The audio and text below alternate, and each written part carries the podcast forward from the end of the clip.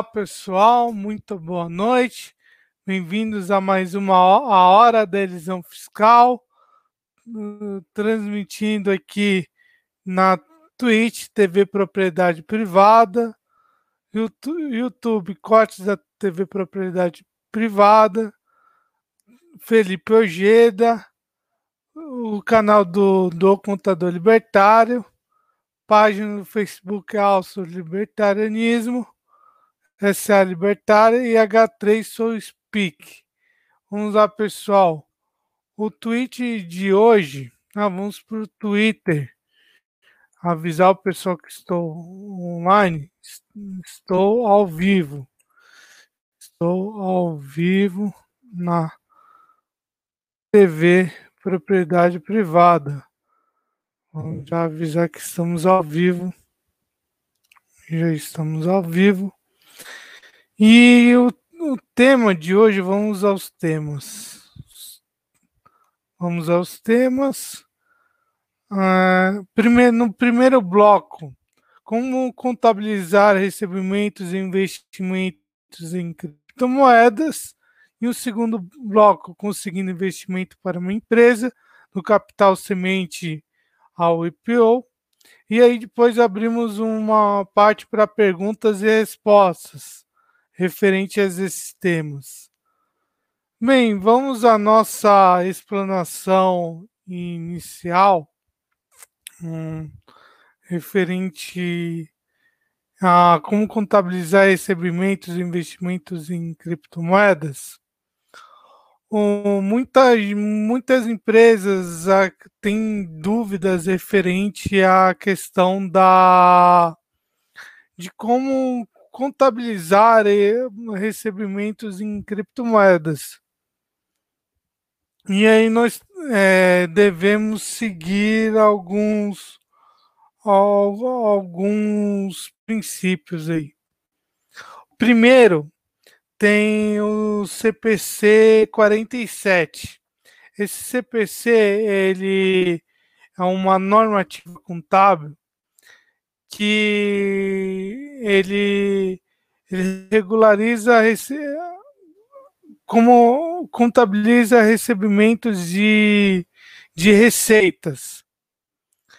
E outro CPC é o CPC 38, que é de instrumentos financeiros. Ele regulamenta como a pessoa contabiliza, como é contabilizado investimentos em instrumentos financeiros.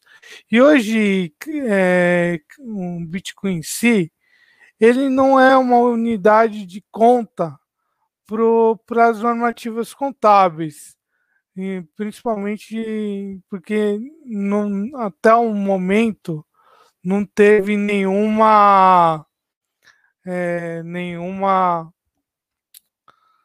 questão de debate entre o, a, o, o órgão internacional que regulamenta as normas de contabilidade para a utilização do, do Bitcoin como unidade de conta. Então, quando você recebe um, um pagamento em criptomoedas, você vai informar lá a sua receita, conforme igualmente o, a contabilização de, de uma receita recebida via banco. A contabilização é a mesma. O, o, que, o que muda é que você tem que fazer a atualização financeira desse Bitcoin conforme o CPC 38, por ser um ativo financeiro por ser um ativo financeiro. Então, ah, João, com, como conseguir receber em criptomoedas? É, você pode simplesmente abrir uma, uma carteira, é, como, como por exemplo a Fênix, deixar o QR Code na, na próximo ao seu caixa e pedir a pessoa paga aqui em criptomoeda e você vai receber é, esse valor em Light Network. É um exemplo. Então, utilizar os, os gate, um gateway de pagamento de, de internet, como, como por exemplo o da Coinbase. A Coinbase tem um gateway de, de pagamento. E, aí, e, e utilizando esses sistemas, você consegue receber pagamentos de, de criptomoedas vindo é, de, de, das pessoas. Então, e, e a forma de contabilização a única coisa que precisa ficar atento é na atualização monetária desse Bitcoin conforme o CPC 38. E, e, é claro, não tem nenhuma regulamentação específica no Brasil, nenhuma instrução normativa da Receita Federal referente a recebimentos. Então, os impostos os que você vai pagar por receber em criptomoeda é o mesmo imposto que você estaria pagando normalmente na sua empresa. O que muda é a valorização desse Bitcoin, que na, na prática ele valor, você vai vender a ele a um preço Y, provavelmente, e aí com essa valorização vai ter o ganho de capital.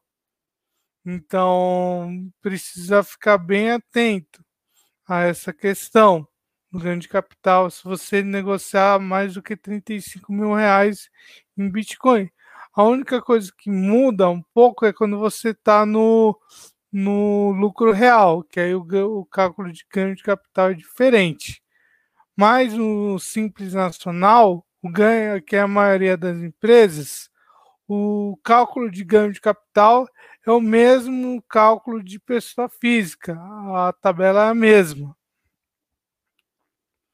Bem, é, então, pessoal, perguntas aí referente a recebimentos em criptomoedas, que eu acho que eu já, já falei um pouquinho, e é, toda empresa pode receber é, criptomoedas como pagamento é, que aqui no Brasil nós não temos uma regulamentação que difere igual a vai o, o que acontece no Japão.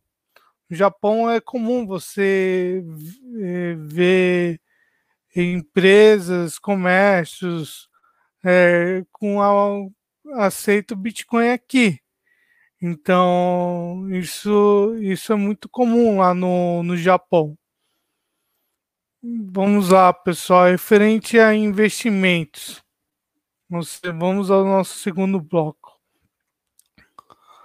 É, tem muita gente que começa, tem uma ideia, pô, como que eu coloco essa ideia para frente? É, eu quero. Eu precisa. É, você precisa entender que você precisa tem algumas etapas de validação e, e, validação, desenvolvimento que são seguidas. É, quando você começa um negócio, de onde vem esse capital? Vem de famílias e amigos. Esse, é, esse capital é o que nós chamamos de pré-seed pré-capital semente. É, é, família e amigos que investem na, na empresa. E aí você consegue consegue alcançar algum, algumas uh, algum, consegue alcançar alguns lugares depois vem o capital semente. O capital semente vem principalmente de através de investidor anjo e investidores, por exemplo, é, incubadoras. Nessas incubadoras, eles vão preparar é, você para vão preparar a sua empresa na, no desenvolvimento do seu problema. Então, se você tem um problema que você quer alcançar dentro de uma sociedade, você quer querer e, e esse, esse você começa dentro da incubadora a desenvolver uma solução para resolver esse problema.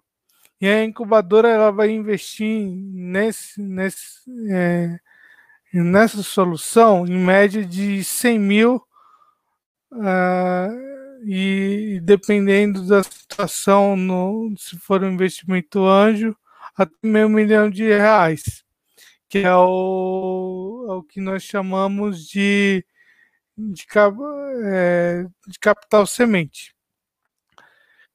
Quando você aumenta, consegue validar essa, essa, solução e essa solução começa a alcançar é, mais um, consegue alcançar mais pessoas? E aí você precisa aumentar a sua equipe, aumentar o, a, a, sua o, o número de de lugares que você tem que estar no, em uma determinada região, você já você vai no segunda, numa terceira etapa de investimentos, que é a etapa de, de captação de investimento, que é, pra, que é a é, private equity, que é praticamente são empresas de, de risco que eles é um capital de risco que chega de, de 1 a 5 milhões de reais. Esse capital é utilizado para você começar a acelerar a sua empresa. Você vai alcançando mais pessoas, consegue aumentar o número de faturamento. Provavelmente a sua empresa não vai estar dando lucro. Então, mas você precisa crescer. Então, é, você vai para essa terceira etapa de, de investimento. Geralmente, hum, segundo pesquisas americanas e até mesmo algumas pesquisas brasileiras, de 80 a 90% das empresas não passam desse, dessa terceira etapa que aí seria a quarta etapa, que seria o, capital eh, de risco que vem das venture capitals, que são os, ah, os séries, é o séries A, séries B, séries C, séries, séries D, é, é, o séries A, B, C, D, e esse série A, A B, C, eh, que aí vem um alfabeto inteiro, Antigamente só tinha o séries ABC, é, era o ABC, agora já está no o Nubank, ele captou uma rodada de investimento que eles chamaram de chamaram de foi de G, hum, porque praticamente o, é, o Nubank ele já poderia ter aberto capital, mas não, não corre, não correu ainda. E, e aí, esse, nessa camada, praticamente você já está com um Séries A, você começa a impactar aí um investimento de 10 a 100 milhões, que é praticamente o seu, seu produto, a sua solução já, já está validada pelo mercado, você já está um alcance grande aí de uma região. E praticamente você você, a sua empresa ela está num, num, patamar de, de alto crescimento.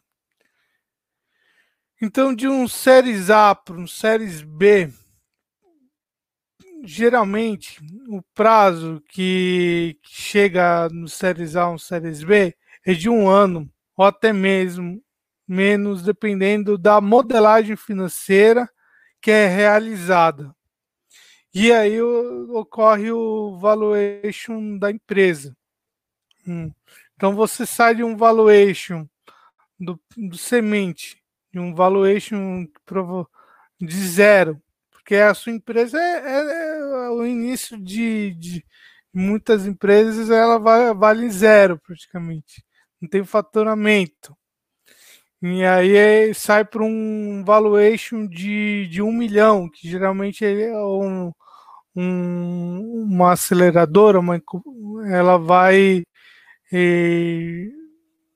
pegar um equity de em média de 10 a 20% da sua startup. E aí chegando, conforme vai aumentando, mais equity é distribuído para os investidores. E o, o sócio fundador é, ele é remunerado. O fato é que hoje muita, o que, muitas empresas é, no Brasil, só em 2020 foi movimentado 18,1 bilhões de, de reais em private equity distribuído em rodadas de investimento aqui nas startups brasileiras. Distribuído entre mais de 469 rodadas de investimento. Dessas 469 rodadas, 420 foram de rodadas de investimento de capital semente e, e séries A. Então, tivemos muitas empresas entrantes no, em 2020, mesmo com o início da, da pandemia, e pra, praticamente chegou um valor muito muito interessante de, de valuation entre as empresas porque nós, nós temos empresas de private equity que eles têm um. Porque, pelo simples fato da, da Selic ser baixa, é, esses, esses investidores, esse capital de risco, conforme a sua estrutura, você consegue alcançá-la muito rapidamente. E e é muito comum você ver startups, você consegue ver algumas áreas aí que todo, todo mês aparece uma startup sendo investida. É, eu vejo, acompanho muito o setor de fintechs, e aí o setor de fintechs praticamente nos últimos meses eu vi pelo menos uma captação média de de em torno de 100 milhões de reais para quatro fintechs diferentes. Uma captou 10 milhões, a outra captou é, 30 milhões. E, e aí, nessa, nesse alcance, conforme você vai captando, você consegue ter mais recursos para comprar até mesmo outras empresas. Que é, por exemplo, o Nubank ele teve o cap, nessa última captação de investimento que eles receberam, eles compraram a Invest. E agora eles vão poder entrar na área de na área de investimentos. Então eles vão conseguir oferecer investimentos para a sua a sua base de clientes. A sua base de clientes. Então isso é bem e aí, e aí, conforme você vai alcançando um séries A, B, C, D, F e assim por diante, chega no IPO. A oferta inicial de ações é praticamente a última etapa nessa jornada, nessa jornada do empreendedor. Nós temos, nós tivemos algumas é, não, é, não é muito comum, geralmente chega a essa etapa em torno de, de duas, três empresas chegam a essa etapa de IPO por ano. No último ano, se não me engano, Melius que abriu capital na bolsa e praticamente, é, não, de cabeça eu não lembro mais nenhuma, assim. Nós tivemos o IPO da XP Investimento, que foi um negócio inovador e eles chegaram a abrir um capital na nas, Nasdaq nesses últimos anos e, e praticamente o, a bolsa de valores agora com a parte de acho que se não me engano tinha 30 30 pedidos de solicitações de IPO de, de diversas empresas e muitos voltaram para trás pelo simples fato da pandemia e do, do risco Brasil. O chamado risco Brasil, e também a gente está chegando perto das eleições, o pessoal acaba ficando com o pé atrás se, se vai realizar um investimento ou, ou não. Então, provavelmente, aquele valor de ação que era esperado não, não aconteça. E aí, quando esse valor de ação é jogado para baixo, as empresas acabam retirando a sua oferta de, de ação. Então, acaba não correndo o IPO. Bem, vamos às perguntas. O Milos, mesmo que tenha regulamentação, ainda é possível fazer a elisão? Bem, questão é a elisão fiscal sempre vai vai ocorrer. É, é que conforme a regulamentação que, que quer que venha, venha através da criptomoeda, é, hoje, hoje lá em Brasília com, saiu aquela o deputado Áureo até alterou, a, que era o projeto de lei dele de 2015, agora ele vai utilizar um projeto de lei de recente de 2018. E, e eles tiraram a questão da tiraram a questão das milhas, entre outras coisas.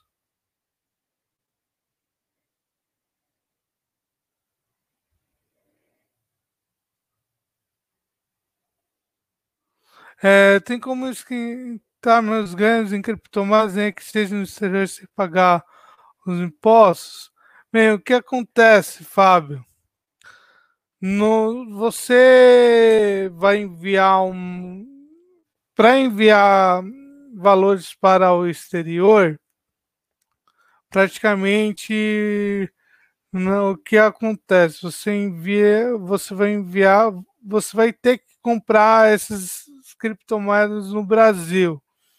Você vai ter que comprar essas criptomoedas no Brasil e aí enviar essas criptomoedas para o exterior.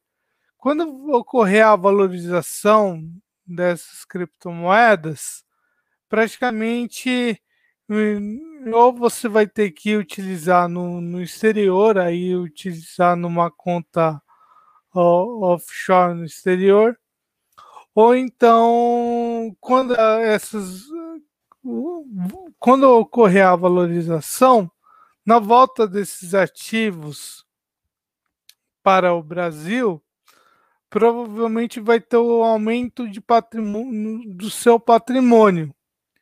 E, o, e esse aumento de patrimônio chama a atenção da, da Receita.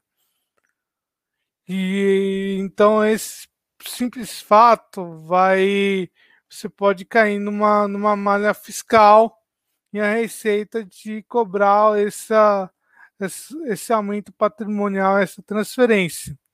E vale lembrar que o, artigo, o artigo 42 do Código Tributário Nacional, ele foi dia 3 de maio, o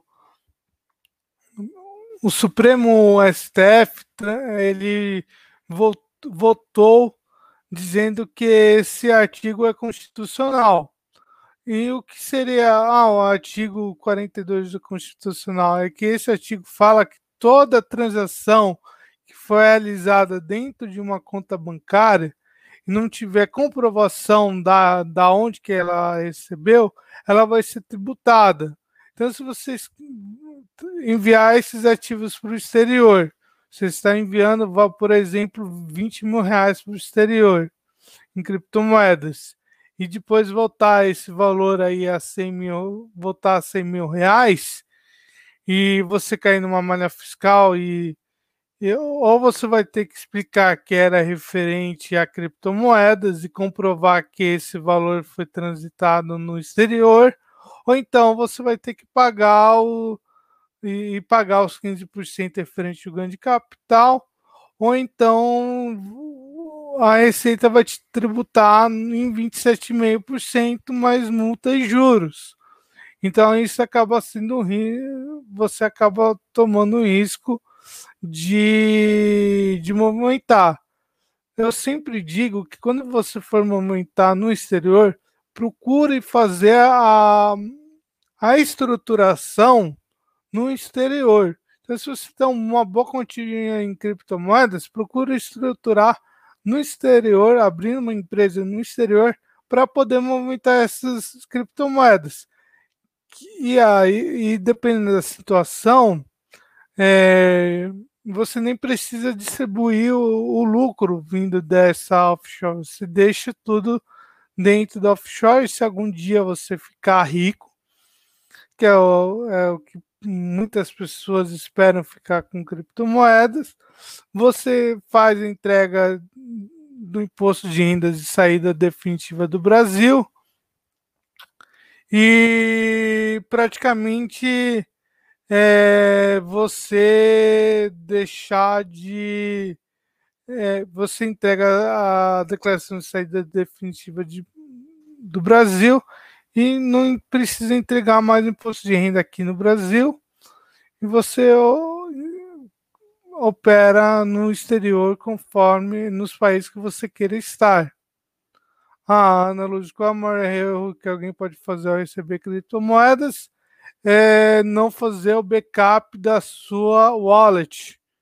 Se você recebeu um, um criptomoeda, recebeu, faça o backup da sua wallet para poder é, poder não, não ser hackeado ou, ou a questão de perder as criptomoedas depois.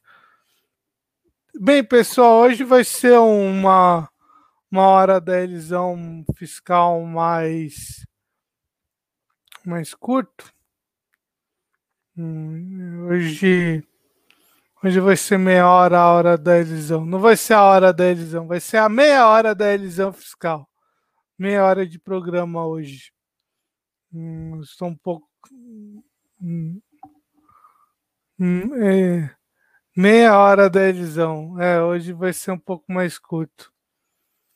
Hum. Mas é isso aí, pessoal.